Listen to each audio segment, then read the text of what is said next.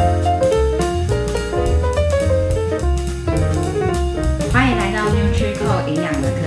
三分钟学习健康医学知识，与你一起健康长知识。大家好，我是佩珊营养师，我是庭杰营养师。哎，今天要跟大家聊聊的是立腺体啊，是我们身体的电池。除了好好吃饭啊，吃好的淀粉啊，好的蛋白质、好的脂质以外，然后避免过度精致化的加工食品以外，可以减少我们这些立腺体的伤害。除了饮食和营养素可以避免老化以外，其实运动也可以帮助我们立腺体的健康哦。嗯，像是哪些运动啊？运动可以帮助立腺体，然后其实立腺体它就会适应我们这些呃外在的一些新陈代谢上的改变。在研究当中就有发现，像运动啊本身它就可以刺激那个讯号，然后让它提升不管是立腺体的含量，还有它的品质。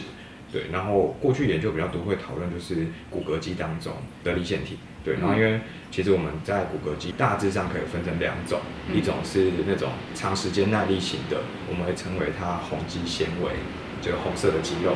那另外一种就是呃比较有爆发力的，它是可以快收缩的，然后是白肌纤维，嗯，白白的这样子。对，那其实立腺体大多数就是在红肌纤维里面是非常的多，所以早期的研究呢，就是有观察到，其实做这种耐力型的一个训练，那是可以提升里面粒线体的功能。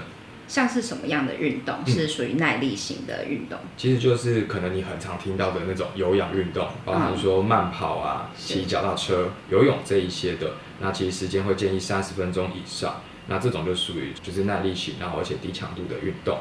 所以它会运用到的肌肉大部分就是红肌，然后粒线体比较多的地方。没错。好，那我们刚刚提到肌肉有两种，就是红肌跟白肌。那白肌的部分呢？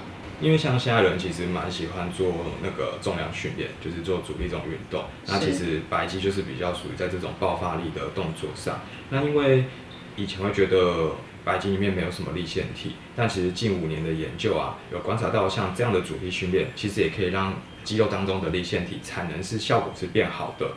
对，然后包含到现在有一些很热门的那种间歇运动，就是 HIIT。对对对，还有那种塔巴塔这一种。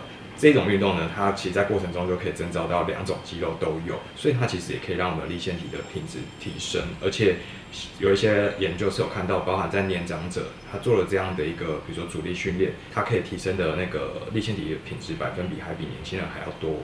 所以赶快跟阿公阿妈说，不要再慢跑了，慢跑以外还要再加重训会更好。对，就是如果有安全的指导下，而且近年来那种肌少症的议题，其实发现阻力运动是可以达到很好的帮助，又可以增强他们立腺体的功能。